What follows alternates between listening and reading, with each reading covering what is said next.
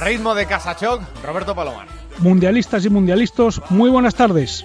Los rusos y los árabes tienen que estar a estas horas como vamos a estar nosotros mañana en este mismo instante, o sea, acongojados perdidos. A los rusos no les llega la camisa al cuello y a los árabes les aprieta la túnica. Solo hay una cosa peor que debutar en un mundial, jugar el primer partido. Jugar el primer partido es como estrenar zapatos. Muy bonito todo, pero te van a hacer rozaduras seguro. Todo está en periodo de rodaje, sin desprecintar el bar, los árbitros, el ambiente, el balón, te pica la etiqueta de la camiseta, juegas sin referencia de los partidos anteriores, te mira todo el mundo.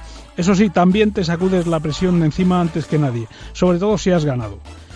Para los que nos gusta el fútbol, el día que comienza el Mundial es uno de los días más bonitos del año. El segundo día más bonito es cuando lo ganemos, pero de eso ya hablaremos más adelante.